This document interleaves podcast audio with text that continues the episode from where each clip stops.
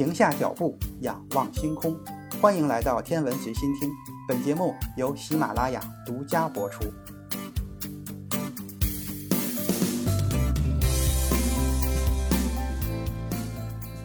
最近，《天体物理学报》上刊登了一篇中国科学家研究成果的论文。这个成果来自中国科学院、国家天文台与华西师范大学等单位的研究人员。他们利用郭守敬望远镜和盖亚卫星的数据，对位于银河系反银心的麒麟座星环、三角座仙女座星流和 A 十三等结构的起源进行了研究，发现银河系反银心子结构并不是银河系吸积的矮星系残留下来的，而是银河系外盘的一部分。所谓的反银心，是指银河系内和银心方向相反的区域。天文学家对于反银心结构的研究，如同在星空中旅行，从银心出发，辐射状撒网，一路去寻找星辰组成的结构。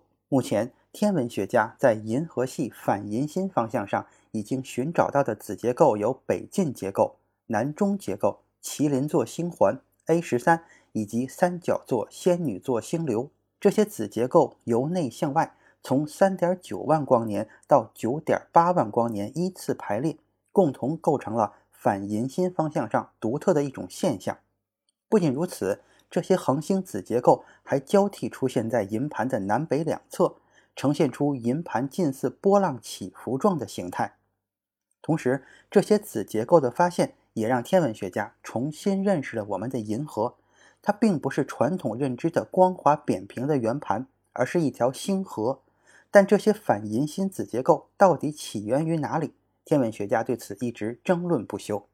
研究人员利用郭守敬望远镜在银河系反银心观测到的大样本数据优势，结合盖亚的高精度自行数据，搜索到五百八十九颗来自麒麟座星环、三角座仙女座星流和 A 十三结构的成员星。这是目前最大的反银心子结构成员星样本。与其他涡旋星系一样。银盘被认为由薄盘和厚盘两部分组成。研究人员将这些成员星样本的化学元素含量、运动特征以及能量角动量分布与银盘进行对比，发现这些成员星与银盘拥有相似的近圆形运动轨道、金属丰度与厚盘星相似。这都证明了这些子结构成员星可能来自银盘的厚盘。进一步验证发现，这些子结构成员星的阿尔法元素。就是氧、镁、硫、硅、钙等元素丰度明显低于后盘。对此，研究人员解释，这是由于目前银河系外盘依然存在很多冷气体，相对于内盘分子云密度低，恒星形成速度慢，化学元素的金属丰度增加也不充分，因此阿尔法元素丰度比后盘星要低。从运动特征和化学 DNA 鉴定可以推测，这些子结构成员星。应该属于低阿尔法丰度贫金属外盘星，这也就意味着这些反银心子结构起源于银盘。